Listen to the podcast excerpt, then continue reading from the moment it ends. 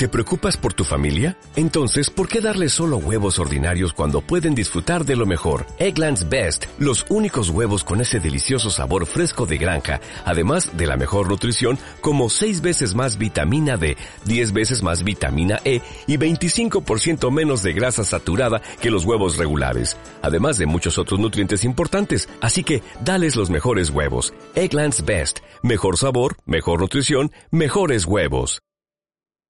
Windumanoz, podcast de fantasía, ciencia ficción y terror.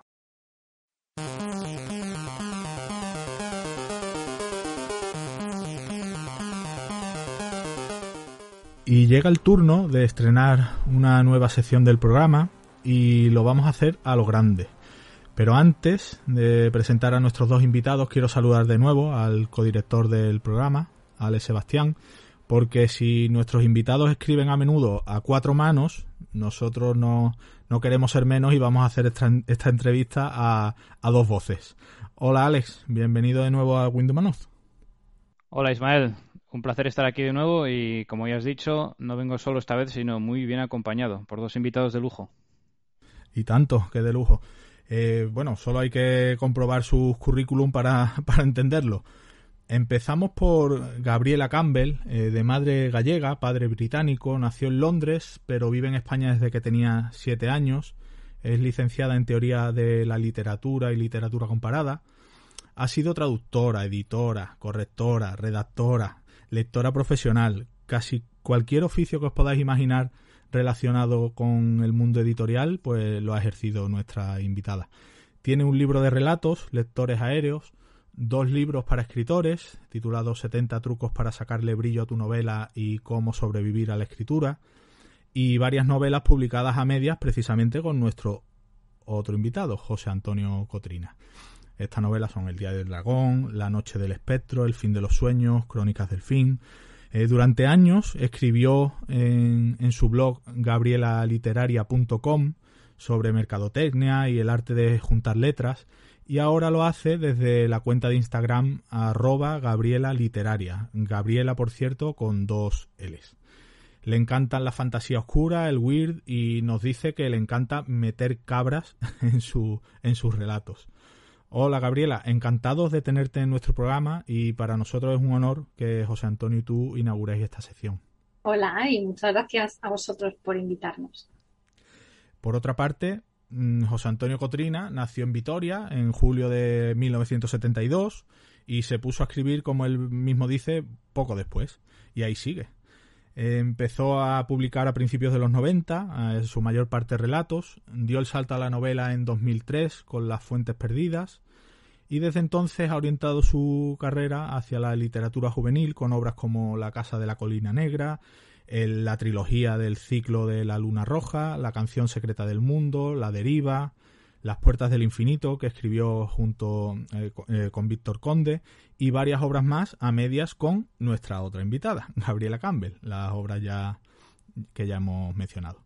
Su última obra es Coda, la secuela del ciclo de la Luna Roja, y tiene en su haber varios premios mmm, bastante importantes, como el UPC de novela corta de ciencia ficción por salir de fase, y ha ganado tres veces el premio Alberto Magno.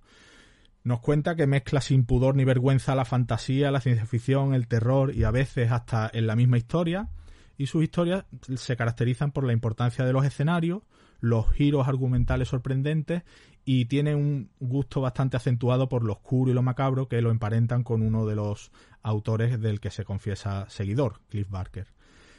José Antonio, hola, eh, como decía, como le decía Gabriela, gracias por aceptar nuestra invitación y es un honor teneros con nosotros en este primer programa de Windows. Hola, buenas. Es, es, un placer estar con vosotros. Siempre, siempre que escucho mi biografía, eh, me caen como un montón de años de encima. O sea, empecé a publicar hace 30 años. O sea, qué barbaridad. Bueno, porque eso, que muchas gracias por habernos invitado.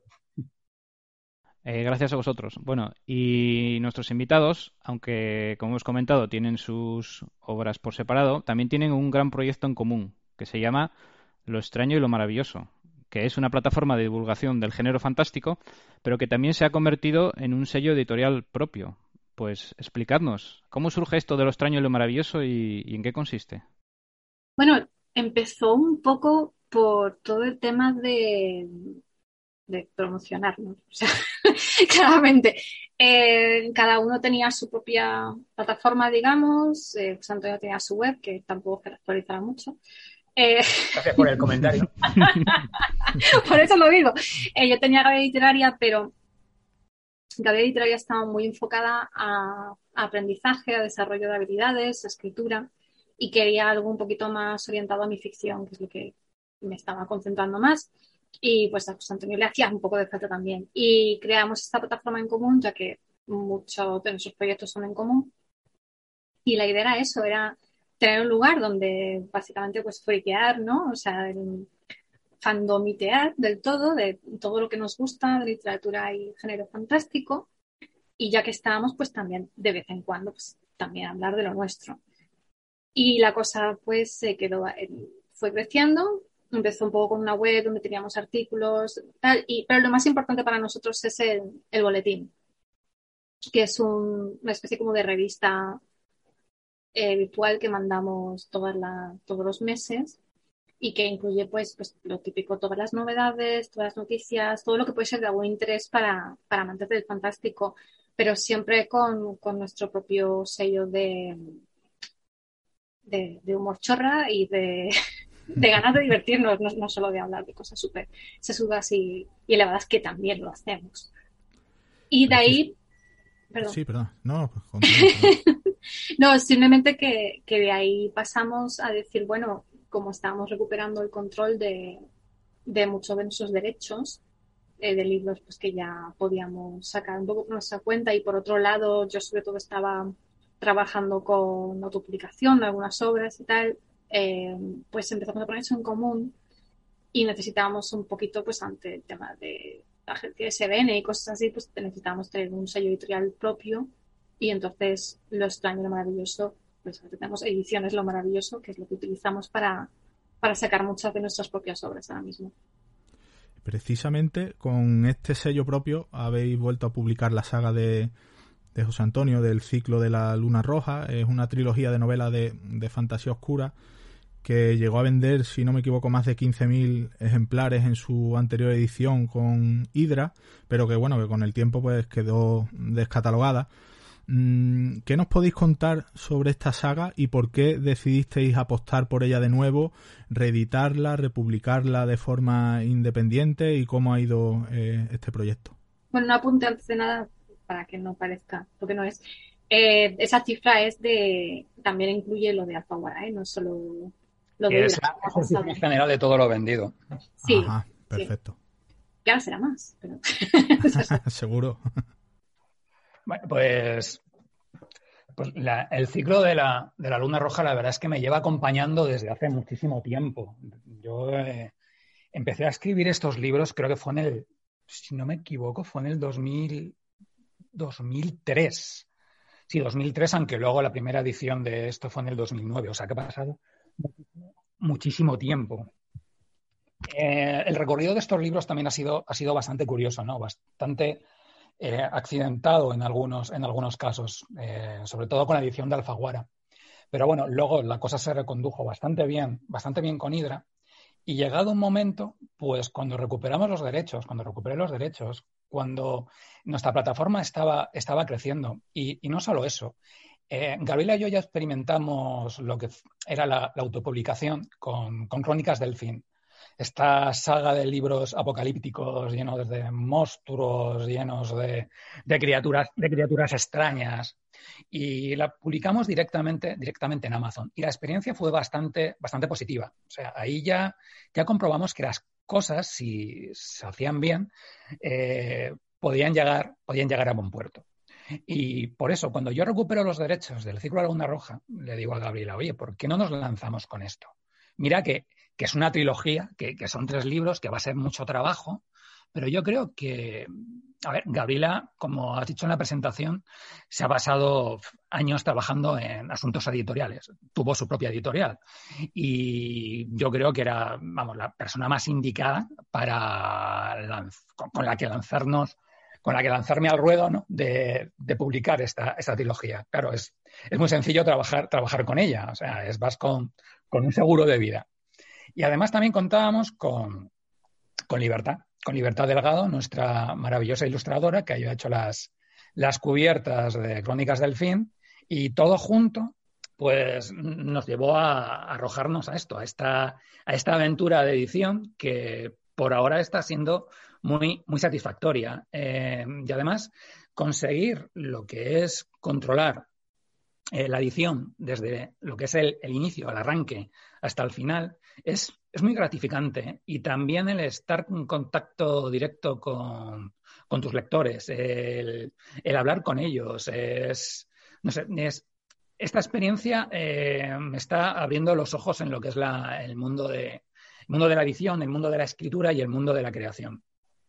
Pues esta saga eh, no solamente ha revivido de la mano de Ediciones lo, Maravilloso, ¿no? sino que también está siendo publicada en Estados Unidos nada menos que de la mano de Dark Horse. Eh, creo que hasta la fecha han publicado las dos primeras entregas, La cosecha de Samhain y Los hijos de las tinieblas. Y quería preguntarte, eh, José, porque ha habido por ahí a veces algún agente literario que ha dicho que para que te publicasen en Estados Unidos tenías que vender en tu país más que Stephen King traducido entonces, quería preguntarte cómo surgió esta oportunidad de, publicar con Dark Horse en habla inglesa, qué tal está yendo y si hay alguna otra edición internacional en marcha o en perspectiva de esta saga. Pues, eh, a, decir, a decir verdad, yo creo que hubo un aspecto de muy marcado de suerte en todo esto. A ver, eh, lo de lo de la suerte es de cierta manera relativo, ¿no? Tienes, tienes que trabajar mucho y estar eh, muy pendiente de oportunidades para que surja, para que surja ese puntito, ese puntito de suerte que te ayude, que, te catapulte. Eh, y esto fue así. Eh, dio la casualidad que conocí a un editor internacional de cómic que estaba interesado en adaptar uno de mis libros a ese, a ese formato. Y bueno, pues trabajamos juntos en ello. Eh, este proyecto todavía no ha salido, aunque, aunque, aunque está tardando, yo creo que puede acabar en, en, algo, en algo muy positivo. Pero bueno, dio la casualidad que mientras estábamos trabajando en esto, pues quedaron libres eh, los derechos del ciclo de la Laguna Roja. Y cuando él se enteró, él, además de editor de cómic, también es agente internacional. También ha movido mucho cómic, sobre todo. Y pensó, oye, ¿y si me dedico también a mover libros? Y ahí fue donde, donde empezó todo. También dio la casualidad de que este hombre estaba muy relacionado con Dark Horse. De hecho, es, amigo de, su, fundador, de, Michael Richardson.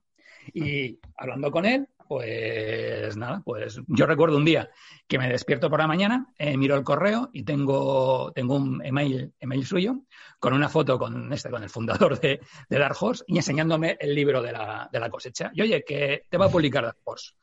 Y yo, estaba haciendo, yo, yo, me acuerdo que estaba haciendo yoga.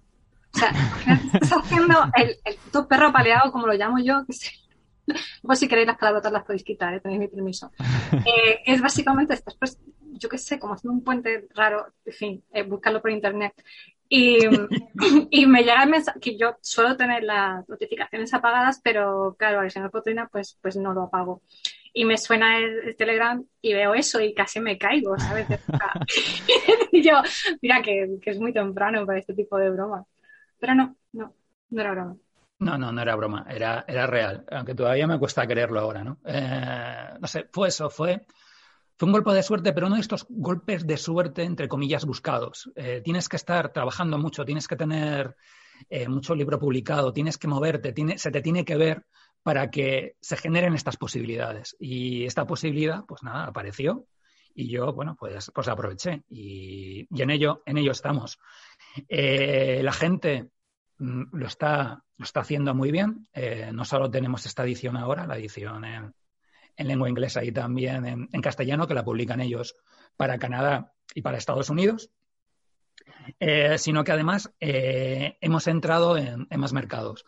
se ha publicado ya en Hungría, creo que el segundo libro está a punto de publicarse, y de ahí ya hay cerrados otros dos contratos de traducción.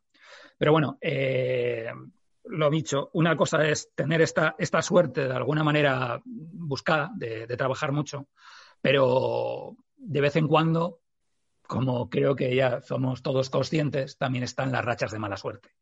y ha llegado una racha de mala suerte que lo ha parado todo, que ha sido el maldito COVID. Y eso ha dado al traste. Todo esto que estaba muy bien, todo esto que estaba siendo maravilloso, todo esto que tenía unas perspectivas de proyección tremendas, pues claro, eh, llegó la pandemia y ya las editoriales estaban más reacias a contratar material. Eh, ya todo, todo se paró. Las ediciones del ciclo a Luna Roja en, en se retrasaron bastante. Ahora estamos trabajando en lo que es la, en la corrección del, tercer libro, que tendrá que salir dentro de poco. Eh, ellos lo que quieren, sobre todo, es que haya muy poca separación entre el lanzamiento del primer libro, el segundo y el tercero. Y bueno, yo creo que, que lo conseguirán. Pero ha sido eso, todo, todo eso que, que, estaba siendo bastante positivo y que estaba bastante bien encauzado, pues ahora se ha parado, se ha parado bastante y bueno, ojalá esto se vaya se vaya retomando, ojalá esto arranque de nuevo y que esas posibilidades que estaban apareciendo, pues que terminen, que termine de concretarse. Pero bueno, por ahora eh, lo que es lo que es el viaje, un poquito accidentado, pero está siendo, está siendo francamente positivo. Tiempos interesantes. Sí, demasiado. demasiado, sí. Pero bueno, eh, esperemos que todo se vaya concretando y que todo vaya hacia adelante. Eh, el ciclo de la luna roja eh, tiene, si no me equivoco, una secuela que acaba de ser publicada, Coda. Eh, me gustaría que nos comentarais qué se pueden encontrar los lectores en, en, este libro y cómo se pueden hacer con él y bueno y con el resto de la saga, por supuesto. Vale, pues aquí empiezo yo porque puedo hablar como lectora objetiva en vez del señor autor. Eh, Coda, bueno. A ver qué vas a decir. A ver.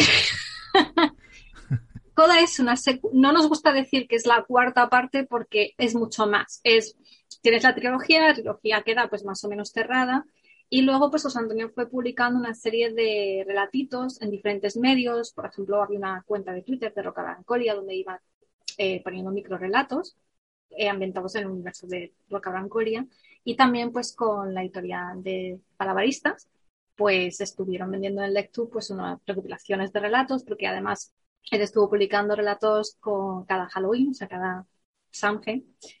Y, y, entonces, pues todo eso llegó un momento que, que, decíamos, bueno, esto lo podemos recopilar, podemos hacer otro libro, una especie de antología, digamos, de todo el material que se ha creado posterior al ciclo de la luna roja.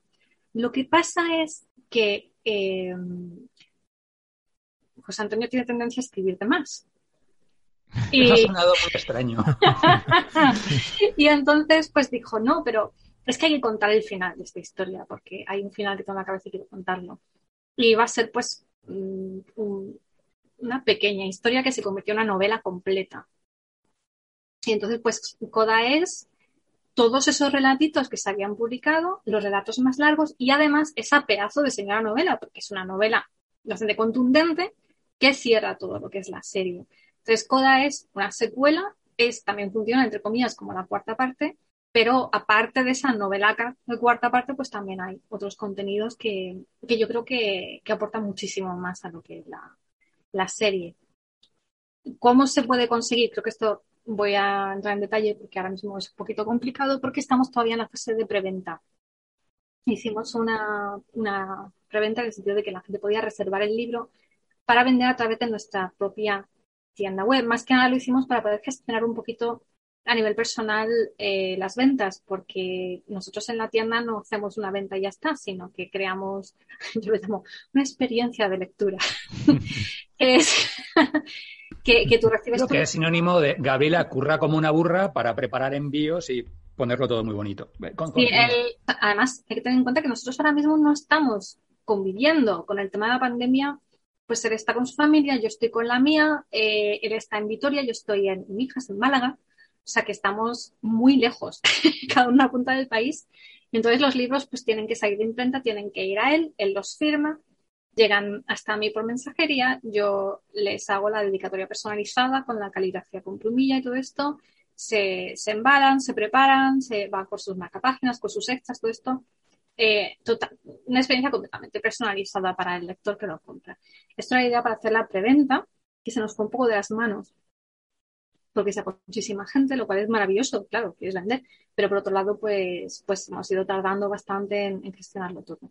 La idea que es, que cuando terminemos de gestionar todas estas reservas, de servirlas, que será muy pronto ya, pues entonces ya será el lanzamiento oficial y la gente lo podrá tener tanto en Amazon, en digital y en papel, como en nuestra página web, en la tienda web donde tendréis esa experiencia de poder tenerlo dedicado, firmado y, personalizado. Y entrando, entrando un poquito más en detalle en lo que, en lo que es CODA, antes he comentado eso, que el ciclo de la luna roja es una historia que me lleva persiguiendo desde hace muchísimo tiempo. Recuerdo cuando, cuando empecé a escribirla, cuando tenía hasta, hasta otro título, era La fábrica de espantos. Un título no demasiado bonito, para que no lo vamos a engañar, pero bueno, por eso, por eso lo cambiamos. Pero la cuestión es que yo cuando empiezo a contar esa historia, la historia de, de Roca Barancolia, de una ciudad en, ruinas, una ciudad devastada, con un pasado glorioso, ahora ya reducido, reducido casi a cenizas, y los personajes que lo habitan y los, a los niños, a los jóvenes que secuestran, entre comillas, del planeta Tierra para intentar hacer resurgir esa civilización. Pues yo tenía bastante claro cuál iba a ser el final de esa historia, el final de lo que era la trilogía. Eh, estuve mucho tiempo dándole vueltas y tenía en mi cabeza un esquema mm, bastante, mm, bastante complejo y bastante pormenorizado de toda, de toda eh, la saga, de esos tres libros a medida que fui trabajando en ellos, eh, todo fue encajando. Y no sé, fue una, una, experiencia bastante, bastante interesante. Yo creo que toda esta saga, yo creo que es de lo que estoy más, más orgulloso de, lo que he escrito. Pero bueno, la cuestión es que llega un momento cuando ya estoy con el último libro, con La sombra de la luna, cuando escribo el final, cuando todo ha quedado cerrado, que tengo tengo una imagen, me viene un flash de, de, cómo puede continuar la historia es una, es una escena que el lector de Coda se va a encontrar al final de, al final de la novela. Eh, entonces me di cuenta de que, vale, sí, eh, todo lo que yo tenía planeado está aquí contado, pero hay más cosas que puedo contar sobre este universo, hay más historias que me han quedado pendientes. Y poquito a poco empecé a escribirlas. Eh, como ha dicho Gabriela, pues mm, cada Halloween, cada Samhain, pues escribía un cuentito que regalaba a los lectores. Y eso poquito a poco fue generando, generando material. Y estos cuentos pues fueron llevando otras historias y empezó a crecer en mi cabeza lo que era mm, un cuarto libro que en el fondo no lo quiero considerar un cuarto libro porque la trilogía como, como ente propio es funcional. No necesita este cuarto libro. Es una secuela. Es, es lo que pasa después, lo que pasa después de la sombra de la luna. Mm, es e, esa mirada a lo que hacen los protagonistas de la historia cuando la historia ya ha terminado. Pero claro, mm, la cosa se fue complicando. Yo quería, quería, como ha dicho Gabriela, a veces escribo de más. Y este es uno, uno de esos casos. Me di cuenta que para cerrar todas esas historias necesitaba escribir pues, lo que era prácticamente otra verdadera novela. Y así hemos terminado con Coda, que es un libro que prácticamente es tan largo como La sombra de la luna, y La sombra de la luna es muy larga. Ha sido toda una experiencia. Yo he quedado, he quedado muy contento. Estoy, tengo muchas ganas de ver qué es lo que piensan los lectores de esta, de esta coda, de este último movimiento de, de bueno, las, las, reacciones de los lectores fueron interesantes interesantes en el sentido positivo, ¿eh? No, no, no, en el sentido chino, ¿no? Nadie se echó las manos a la cabeza. No, que eh, yo, una cosa que tenía bastante clara era que esta coda, este último libro, tenía que estar a la altura de los precedentes, porque si no, no tendría sentido escribirlo. Y, a ver, yo he quedado muy satisfecho eh, por lo que me han transmitido los lectores. Eh, de entrada, creo que lo he conseguido. También vamos a ver qué es lo que dicen los demás. yo estoy, estoy muy contento y como que ya me he sacado toda Roca Barancolia de encima. Eh, como he dicho antes, cuando acabo La Sombra de la Luna, tengo esa escena de, vale, mierda, creo que puedo contar más cosas. En cambio, ya no, no hay nada más que necesite contar ni quiera contar sobre Roca Barancoria. Ya está todo escrito. Pero bueno, lo eh, la última vez también. No, no, pero esta vez seguro. esta vez no hay ninguna, no hay ninguna escena de última hora, no hay ninguna imagen. dentro de 10 años el show de marionetas. Ya, no, no, no, no.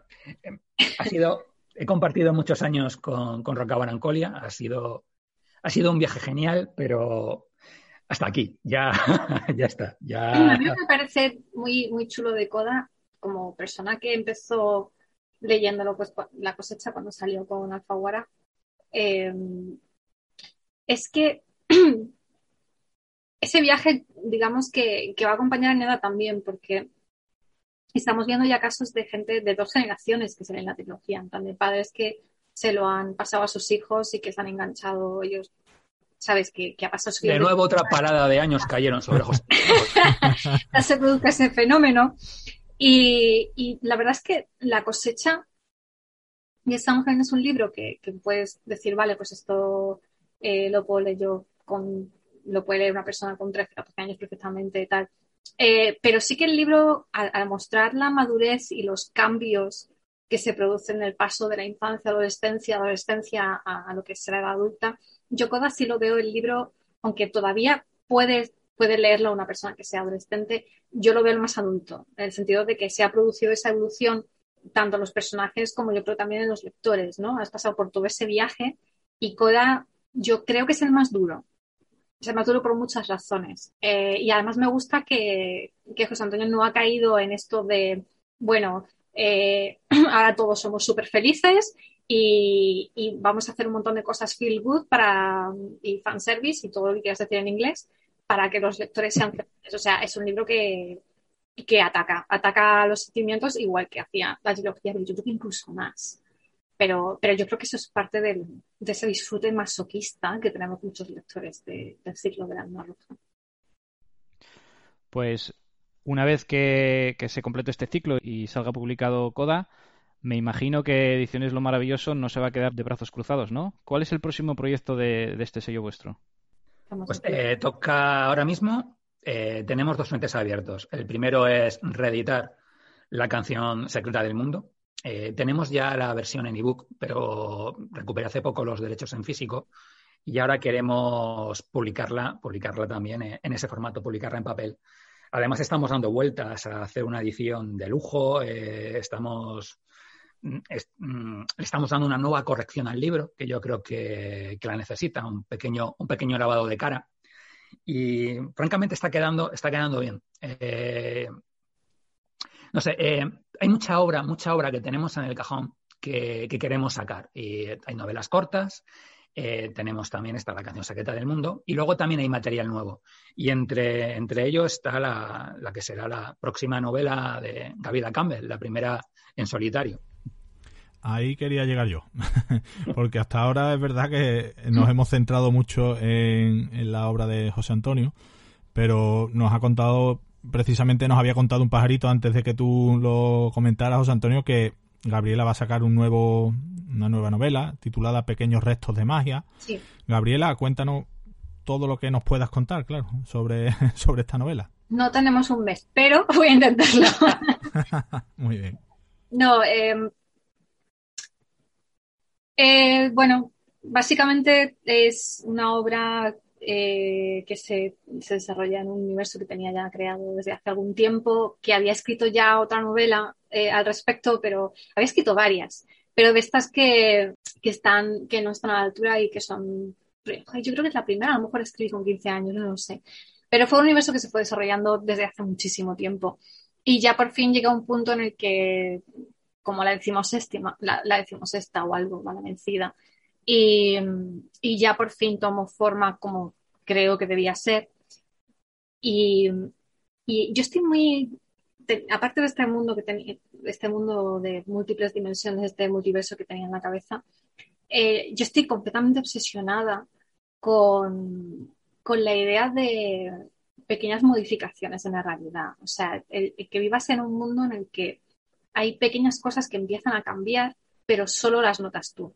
De hecho, tengo varios relatos sobre este tema, en la idea de, que tú a lo mejor eh, recuerdas que una casa era de un color y de repente al día siguiente es de otro color, pero todo el mundo te lleva a la contraria, ¿no? Que nos pasa mucho a los seres humanos, porque la memoria es, muy engañosa y luego ya, si encima eh, cosas que has soñado, por ejemplo, se empiezan a entrecolar, a colar por, por tu experiencia eh, diaria, pues ya se complica todo más. Entonces, quería tener esa perspectiva de, qué pasa si, estás ya de por sí en un momento de tu vida que es tremendamente intenso, como es la adolescencia, que es lo que le ocurre a, la protagonista de esta novela, eh, que, tienes que lidiar con muchas cosas muy complicadas. O sea, ya no solo todo el tema hormonal y etcétera, el, primer amor, que aquí sale también, sino cuestiones familiares, ¿no? La separación, el, crear tu propia identidad, el desarrollarte como individuo.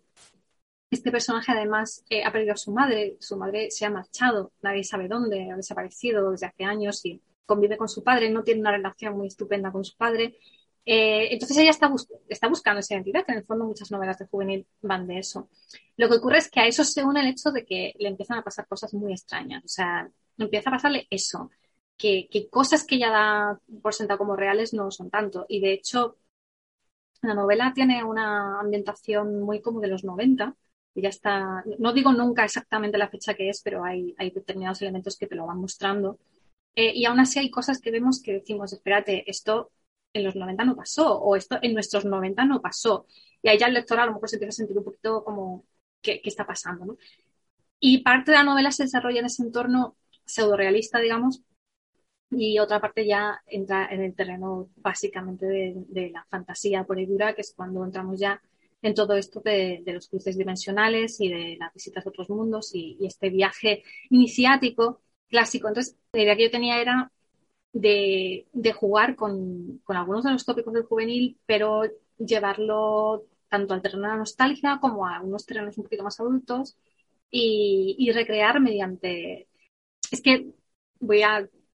Tengo que decirlo porque es que escuché el otro día una entrevista maravillosa a Kazuo Shiguro donde decía que él, como había escrito un par de novelas que podrían considerarse ciencia ficción, él decía que él utilizaba la ciencia ficción no como en plan de oh, soy un autor especulativo que va de ciencia, sino utilizaba cosas clásicas, incluso clichés de la ciencia ficción, para hablar de las emociones y para hablar de, cosas que realmente son muy, muy reales, para la redundancia. Y para mí ha sido esto, ha sido, eh, hay muchísimas cosas clásicas de, de fantasía, pero en el fondo eh, son, para mí son absolutamente metafóricas, pero aún así también es muy divertido utilizarlas. Y, este, todo este mejunje que estoy utilizando para definir una novela es básicamente para decir eso, que es, que es una historia en apariencia un poquito juvenil, que luego no es tanto, de, de aventura, de amor, de, de desencuentro familiar y que en el fondo va de lo que van muchas de estas novelas, de crecer y de encontrarte a ti mismo como persona.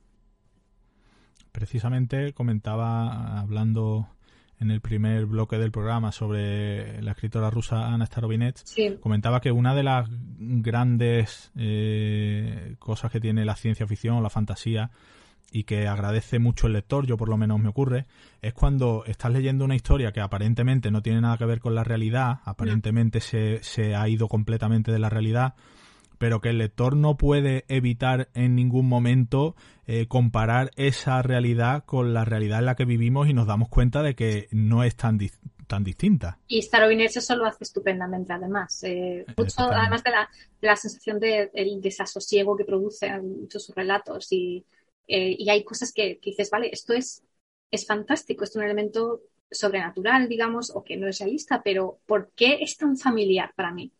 Y te das cuenta de eso, de que te la están jugando. te están engañando de cierto modo, ¿no? Exacto, pero nos dejamos engañar con mucho gusto. Sí, sí, sí, totalmente. Bueno, pues vamos a ir eh, finalizando esta entrevista. Eh, para empezar, por supuesto, eh, os agradecemos en el alma que hayáis acudido a nuestra llamada. Nos gustaría que nos dijerais cómo los oyentes, cómo vuestros seguidores pueden buscaros por las redes sociales, las vías de contacto, tanto a vosotros como a, lo extraño y lo maravilloso.